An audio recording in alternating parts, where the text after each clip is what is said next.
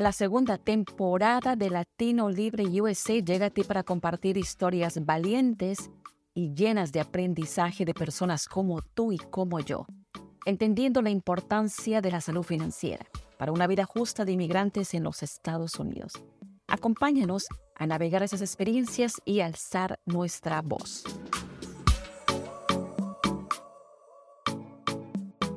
Continuando con otro episodio de Latino Libre USA. El día de hoy tenemos a una persona que vamos a aprender tantas cosas, sobre todo del trabajo que él está haciendo a nivel nacional.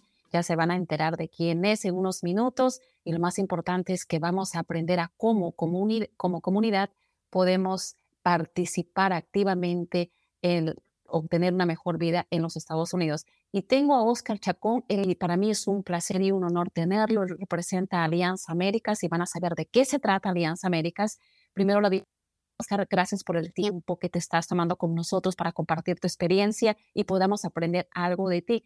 Llegaste apenas a los 18 años. ¿Qué sueños tenía una, un, un adolescente de 18 años cuando llegó a los Estados Unidos? Pues mira, para ser muy franco, y quiero empezar agradeciéndote la oportunidad de conversar contigo este día. Yo quiero decir que cuando tenía 18 años, eh, el mundo era algo complicado, incierto, porque pues una característica de mi llegada a los Estados Unidos es que no fue algo planificado. Fue algo que sucedió prácticamente en cuestión de un par de semanas debido a una situación eh, de violencia generalizada que vivíamos en El Salvador en aquel entonces, que me empujó a salir del país. Eh, por lo tanto, en mi llegada a los Estados Unidos era una mezcla de sentimientos. Por un lado, yo quería regresar al país, era la primera vez que me había distanciado físicamente de mi familia, pero por el otro lado, entendía perfectamente bien los riesgos y las razones por las cuales mis padres vieron a bien que yo me viniera para Estados Unidos. En ese sentido, confieso que en aquel momento la vida viendo hacia futuro era algo lleno de incertidumbres, eh, pero algunas cosas que sí entendí muy rápido era, bueno, uno que tenía que aprender a sobrevivir, porque mis papás no me iban a mantener, yo tenía que preocuparme de buscar formas de sobrevivir en el plano económico. Y por el otro lado también me quedaba clarísimo pues fíjate que lo de quedarme en Estados Unidos no era algo tan definido, Jessica. Era algo que yo pensé en un primer momento que quizás iba a ser cosa de dos, tres años y luego regresar al país. Eh, obviamente eso no pasó. Eh, aquí estoy 43 años después y fue pues un desafío porque hubo que ir haciendo ajustes de plan de vida eh, que se pusieran más en, en, sincronía con la realidad de que el regreso a El Salvador no iba a ser algo tan rápido como yo había imaginado. Claro, y eso le pasa a todos los inmigrantes. Eh, todos con los que hemos conversado, el plan dos años, trabajo, ahorro, construyo algo, algo, y voy a hacer algo en mi país. Yo creo que ese es un sueño, la nostalgia, el, sentirse pertenecer a, a nuestra madre patria pero como tú lo acabas de decir, las cosas cambian cuando uno está, eh, uno está por acá. Pero a esa edad tan joven, sin 18 eh, años, ¿tuviste mentores? ¿Cómo tú lograste poder eh, encontrar este tipo de desafíos? Porque yo me imagino a la edad que tú tenías en el corazón de 18 años, pues las cosas son completamente diferentes, sobre todo porque no estás con los padres, no estás con la familia, eh, tuviste mentores, ¿cómo tú pudiste moverte en, el ambiente de inmigrante en la edad que tú nos acabas de comentar, Oscar? Pues fíjate que yo confieso, Jessica, que más que mentores, porque normalmente cuando hablamos de mentores son personas mayores a nosotros, de quienes buscamos nos den guía. Yo lo que encontré recién llegado a Estados Unidos fue un conjunto de personas como yo, es decir, personas jóvenes principalmente salvadoreños, pero también guatemaltecos, eh, con quienes desarrollé una relación muy cercana, casi como la de una familia adoptada, y nos apoyábamos mutuamente. Ahora, sí fue muy importante para mí apoyos que recibí de personas conocidas, no necesariamente familia, que me brindaron pues una mano amiga en la cual apoyarme en un primer momento eh, y de esa forma fui encontrando poco a poco la ruta de vida eh, que ha sido pues la ruta de dominante a lo largo de estos pasados 43 años. Y eso sí es cierto, porque todos los inmigrantes encontramos a alguien en el trabajo, en, en los lugares que uno va, y creo que el sentirnos que somos inmigrantes nos hermandamos en ese sueño de poder continuar en este país. Y como lo, lo acabamos de decir, eh, no necesariamente un mentor, pero sí gente que iba de la mano con nosotros, con nuestros sueños. Y los trabajos que realizaste, cuéntanos, ¿cuál fue tu experiencia? ¿Cómo empezaste a darte cuenta que necesitabas un poco más para poder sobresalir en este país? Bueno, lo primero que quiero destacar es que como cualquier otro inmigrante, en un primer momento mi preocupación era buscar cualquier forma de empleo que me permitiera sobrevivir. Y en ese sentido, lo digo con mucho orgullo, yo trabajé limpiando pisos. Ese fue mi primer trabajo en un restaurante corporativo de un banco que ya no existe, algo que se llamó Chemical Bank y que existió por muchos años, pero que eventualmente fue absorbido por otro banco. Y esto no me detuvo, nunca pensé que esa era mi meta, eh, al contrario, lo vi como esencialmente un paso inevitable en mi proceso de búsqueda de donde yo verdaderamente quería insertarme en cuanto a campo profesional. Eventualmente me di cuenta también que sin dominar el idioma inglés, como dije hace un rato, muchas puertas iban a estar cerradas.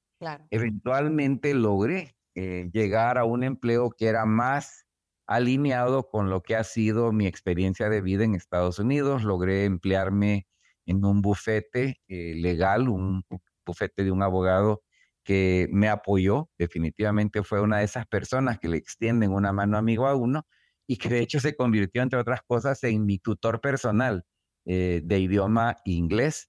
Pero trabajé con este abogado en parte ayudando a representar a personas que querían solicitar asilo en los Estados Unidos en aquel entonces, pero también aprendí el negocio de prestar servicios eh, de apoyo con préstamos hipotecarios, servicios de apoyo con, compra de vivienda y también servicios de apoyo en la preparación de declaraciones de impuestos, que eran los campos en los que este abogado eh, se ocupaba y lo que generaba ingresos para el bufete.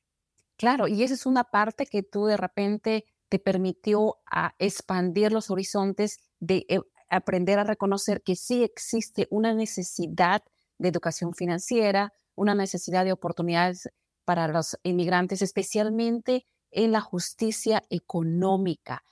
Y obviamente lo que hacemos, tratamos de que la gente empiece a aprender ¿Cuál crees que es importante que la gente aprenda, los inmigrantes puedan aprender en los Estados Unidos referente a la justicia financiera? En nuestro caso creemos que es importante el crédito, reconocer ese tipo de cosas. En tu caso y en la experiencia que has tenido con abogados, como tú lo acabas de decir, ¿qué es lo que tú crees que debe ser importante que un inmigrante empiece a aprender aparte del idioma inglés? Decirte que definitivamente yo aprendí eh, desde muy temprano que es importantísimo proyectarnos hacia el futuro. Eh, desdichadamente, cuando uno es muy joven, yo tenía en aquel entonces recién llegado 18 años, eh, es bien difícil tener la disciplina de proyectarse hacia el futuro.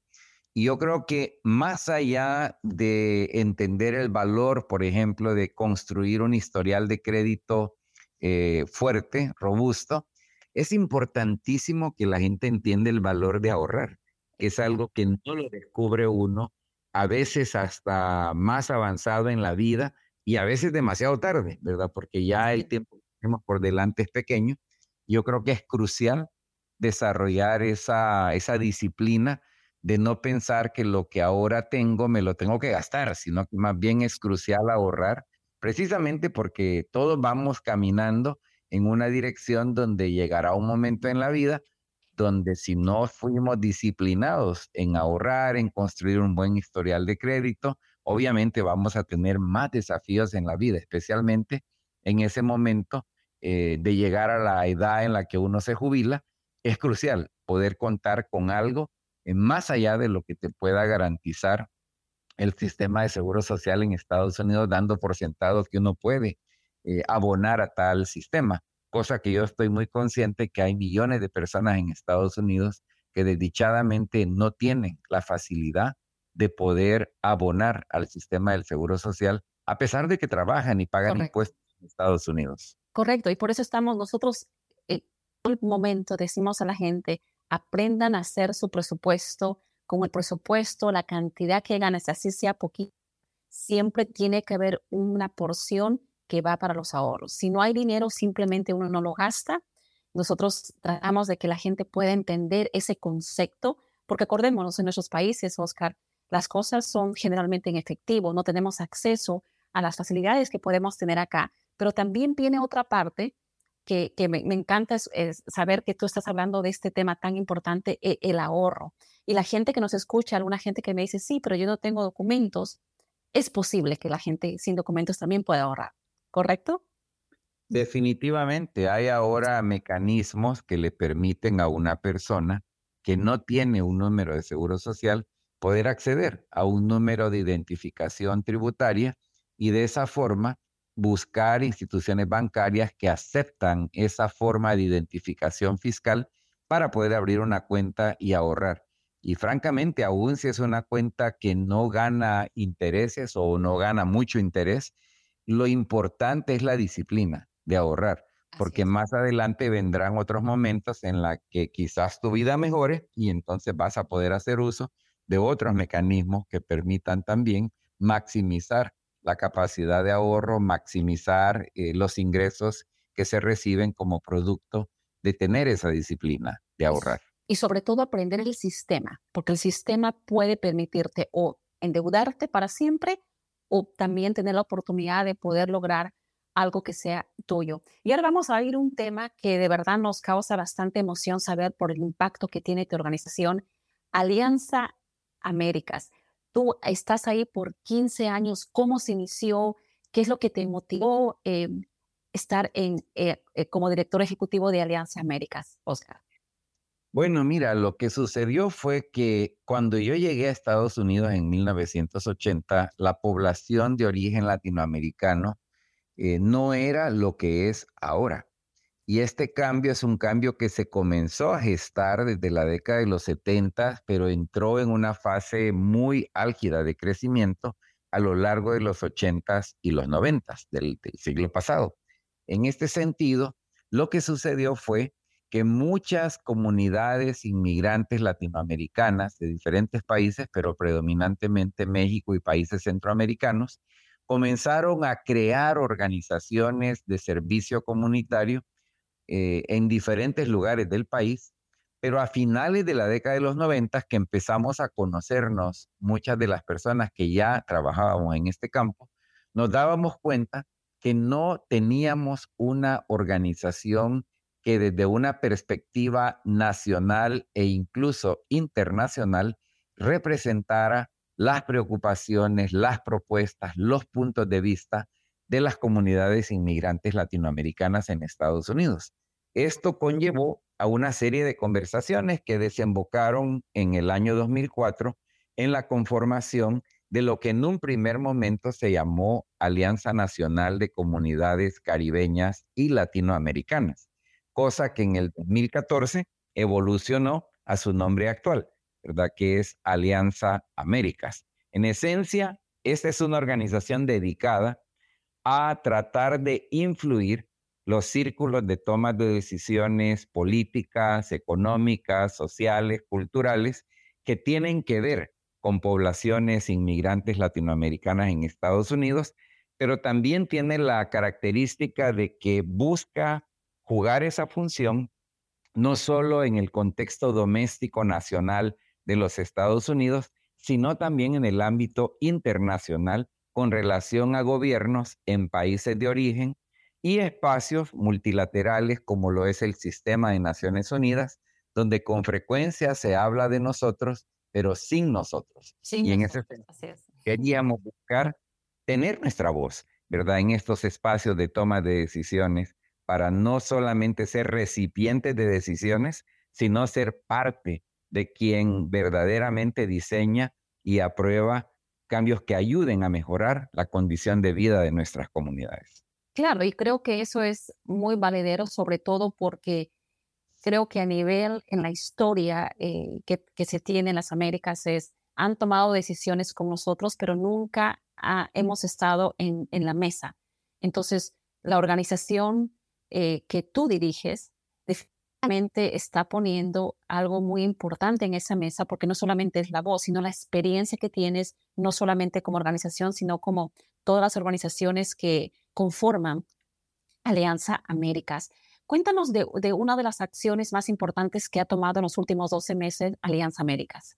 Oscar. Pues de las más importantes, dado el contexto tan adverso en el que vivimos, ha sido el conseguir que programas de protección migratoria temporal para personas venezolanas, para personas haitianas, hayan sido no solamente otorgados, sino que en el caso de los haitianos también extendido de manera que hayan bloques de población de estos países que pueden acogerse a algo como el programa de protección migratoria temporal que le permite a quienes se registran bajo la protección que este programa otorga, por un lado, no vivir preocupados de que por su condición migratoria les van a arrestar, les van a deportar, pero por sobre todo les permite acceder a un número de seguro social en Estados Unidos que, como ya dijimos hace unos minutos, es tan importante para muchas cosas, no solamente el ahorro, el crédito, sino también el poder acceder a documentación de apoyo como lo es las tarjetas de identificación estatal, las licencias de conducir, que son tan necesarias para la gente en nuestra comunidad. Y estos programas pues han sido, repito, cruciales. Seguimos abogando con mucha fuerza para que se expandan estas protecciones a otros grupos nacionales que también merecen protección. Yo te diría que esto ha sido uno de los logros más importantes eh, del último año, eh, aunque por supuesto hay que reconocer que hay otros campos también en el que hemos tenido una actuación importante, como lo ha sido el ayudar a coordinar las respuestas de protección, las respuestas de apoyo a personas migrantes que han sido lamentablemente utilizados eh, por políticos que realmente no reparan en hacer cualquier cosa que ayude desde su perspectiva a mejorar sus apuestas electorales. Me refiero a la gente que fue montada en buses literalmente, llevada a ciudades que ni siquiera conocían y había que buscar formas de generar apoyo y protección para estas personas. Claro. Y ahora, la gente que nos escucha en los rincones de los Estados Unidos, ¿cómo puede participar de Alianza Américas? ¿Qué es lo que, qué es lo que tú podrías proponer? Porque hay mucha gente que dice, yo quisiera ser parte, ser voluntario, quiero aprender. ¿Qué tus sugerencias das? ¿Hay, ¿Hay forma de que la gente participe en Alianza Américas? ¿Qué otros programas tienen? Definitivamente hay dos maneras en que las personas pueden participar. Lo primero es buscar una organización en su propia localidad que a lo mejor ya sea una miembra, organización miembro de Alianza Américas, y por medio de esa participación en su propia localidad lo pueden hacer. La segunda manera es convertirse en un socio de Alianza Américas como individuo. Y mira, aquí sí voy a ser súper directo y concreto. Una manera específica en que una persona, un individuo, puede apoyar a una organización que está impulsando una misión con la que usted simpatiza, una misión que usted apoya, es contribuyendo económicamente, porque este trabajo es imposible de impulsarlo sin contar con recursos financieros que apoyen ese trabajo. Y en ese sentido, Alianza tiene la, la fortuna de contar con muchas personas que nos apoyen como cualquier otra organización sin fines de lucro, somos una organización 100% transparente. Reportamos año con año ante el gobierno federal el quehacer de nuestra organización, incluyendo las finanzas, o sea que cualquier persona puede tener acceso a esa información porque creemos firmemente en la importancia de la transparencia y la rendición de cuentas. Pero insisto, apoyarnos económicamente es crucial. Yo creo que es algo que como personas latinoamericanas necesitamos aprender a hacer mejor, porque somos un montón de gente en Estados Unidos. Solo inmigrantes de América Latina somos más de 22 millones de personas. Sin embargo, con frecuencia, las organizaciones que trabajan para nuestro bienestar no necesariamente son las recipientes del apoyo de nuestra misma gente. Así es, y ahí es donde podemos crear la conciencia, ¿no? Crear traer eh, la importancia de por qué es importante que nuestra, que organizaciones como la tuya, organizaciones a nivel nacional que apoyan los derechos de los inmigrantes, especialmente los inmigrantes latinoamericanos, puedan recibir el apoyo, así sea cinco dólares. Yo creo que cada gota cuenta y ustedes tienen una frase que siempre me, me, ha llamado mucho la atención, somos comunidad, que creo que la hemos 22 y creo que somos comunidad no solamente está cuando tengamos nuestras celebraciones patrióticas o celebraciones del mes de la hispanidad, pero lo podemos poner en práctica día a día.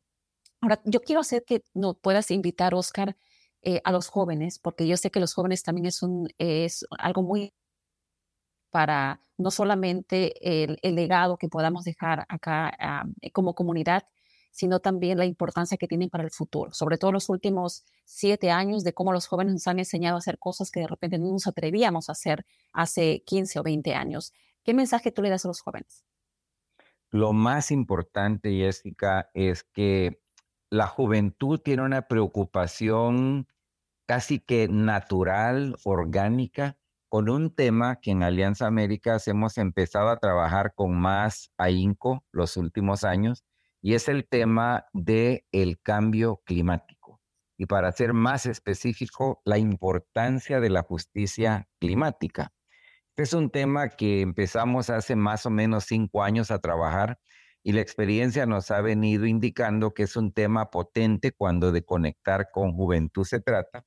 Y por lo tanto, yo invitaría a la gente joven que nos escucha a que nos visiten en la página web de Alianza Américas, que es muy fácil, es www.alianzaamericas.org y puedan enterarse de lo que hacemos, pero en particular sobre lo que estamos haciendo en el campo de, campo de justicia climática, donde creemos que es crucial que especialmente la juventud tome un rol de liderazgo para ayudarnos como comunidad, no solamente a involucrarnos en los procesos que nos ayuden a mejorar la respuesta local, estatal, federal, internacional sobre el tema del cambio climático, sino que también impulsemos campañas que nos vayan permitiendo que cada uno de nosotros, cada una de nosotros, podamos hacer nuestra contribución, por pequeña que sea, cambiando la manera en que diariamente nos comportamos, de manera que aprendamos a cuidar mejor el planeta en el que vivimos. Excelente, Oscar. Muchísimas gracias por tu tiempo. De verdad ha sido un honor y un placer tenerte el día de hoy en Latino Libre USA. Amigos, conmigo será hasta la próxima semana. El día de hoy hemos aprendido con Oscar Chacón disciplina. Van a tener en el post, en la descripción de este post, toda la información de Alianza Américas para que podamos aprender y podamos donar. Gracias, Oscar. Conmigo será hasta la próxima semana, amigos. Chao. Gracias por escucharnos. Te invito a apoyar este podcast suscribiéndote y compartiéndolo con más personas. Para enterarte de nuevos episodios, síguenos en Facebook e Instagram como Hispanic Solutions Group, donde también te ayudamos a construir y reparar tu crédito en los Estados Unidos. Porque una comunidad informada es una comunidad fortalecida.